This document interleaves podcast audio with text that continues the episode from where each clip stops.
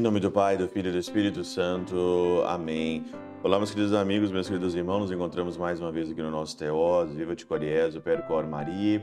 Esse dia, nesse dia 6 de novembro né, de 2021, na nossa 31ª semana do nosso tempo comum. Nós estamos continuando falando aqui sobre essa parábola aí no, no capítulo 16 de Lucas, sobre esse administrador infiel. Ontem nós meditamos aí de 1 a 8 e hoje de 9 a 15. E nós continuamos então aí, né, a meditar sobre as riquezas, o que fazer com tantas riquezas, né? Você sabe muito bem que é, a grande porcentagem das riquezas do mundo é concentrado em pouca gente, é concentrado nos donos do mundo, né? Então tem pessoas que são donos do mundo que tem poder, que tem riqueza, né? E eles querem comandar o mundo com isso. E aqui então, hoje no Evangelho, diz o seguinte, no versículo 9, né? Usai o dinheiro injusto para fazer amigos, pois quando acabar, eles vos, eles vos receberão nas moradas eternas. Quem é fiel nas pequenas coisas, também é fiel nas, nas, nas grandes, e quem é injusto nas pequenas, também é injusto nas grandes. Por isso, se vós não sois fiéis no uso do dinheiro injusto, que vos confiará o verdadeiro bem? Se você é infiel aqui, como é que você vai administrar o bem eterno da eternidade? Por isso, na Catena Áurea, que hoje no Teofilacto, né, esse padre da igreja, ele diz o seguinte: as riquezas que nosso Senhor nos confiou para, acudir, para que acudíssemos nossos irmãos e semelhantes e que, todavia, as guardamos para nós, torna-se ipso facto iníquas. As riquezas é para acudir os irmãos.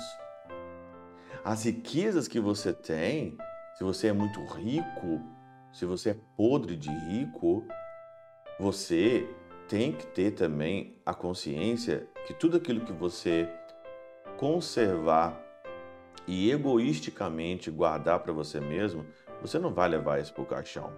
Nós meditamos essa semana sobre aqui o dia de finados, o dia de todos os mortos. Então não adianta. Não adianta você guardar todas as coisas para você achando que você vai ficar com tudo isso enquanto Deus confiou a você a sua riqueza para você acudir os outros, acudir os, o próximo. Andaríamos melhor avisados se a entregássemos já de saída aos pobres mas em verdade agimos como administradores infiéis, retendo iniquamente tudo que nos que foi confiado para suprir as necessidades dos demais.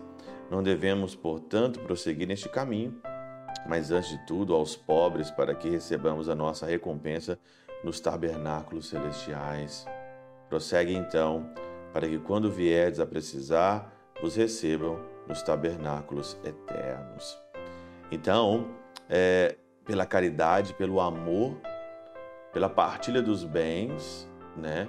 pela análise da sociologia, ou socialmente olhando para os pobres e dividindo com eles os que você pertence, é que você vai ganhar a vida eterna e você vai acolhido nos tabernáculos eternos. Não adianta nada você ficar retendo, não adianta nada pelo seu trabalho, pela injustiça que você faz, você conquistar cada vez mais bens. E hoje o mundo é o mundo da aparência, é o mundo dos bens. É um mundo hoje que as pessoas acham que elas são alguma coisa pelo fato de elas possuírem. Na realidade, quando Deus aqui confere a você as suas posses, é para você acudir aí é, os mais necessitados. Se essas famílias aí poderosas, dinásticas, se os donos do mundo soubessem ser mais caridosos e seguir o Evangelho, nós não teríamos tanta fome no mundo, nós não teríamos tanto, tanto mal, tantas pessoas morrendo não só de Covid aqui, mas morrendo mesmo de, de fome, de sede, de fome, né? Mas só que a riqueza do mundo concentrado em, em algumas mãos poderosas desse universo que está aí, isso vai virar tudo pó, e depois no final nós vamos ver o que, que adiantou juntar tantas coisas, o que, que, o que, que adiantou você ser injusto, iníquo, o que, que adiantou isso, né? São Gregório Na Moralium 21, 24 diz o seguinte: Se ganhamos os tabernáculos eternos por meio da amizade com os pobres, entendemos que dar esmola é mais regalar nosso futuro protetores do que propriamente socorrer os necessitados. Se você é uma pessoa com caridade, se você é uma pessoa caridosa, você está mais construindo o teu futuro do que propriamente socorrendo os necessitados. É uma via de mão dupla aqui. Você constrói o teu futuro, né? Sendo caridoso, repartindo seus bens, não sendo um avarento. É mais regalar nossos futuros protetores do que propriamente socorrer aos necessitados. Isso é inteligência. Isso é ser esperto nesse mundo.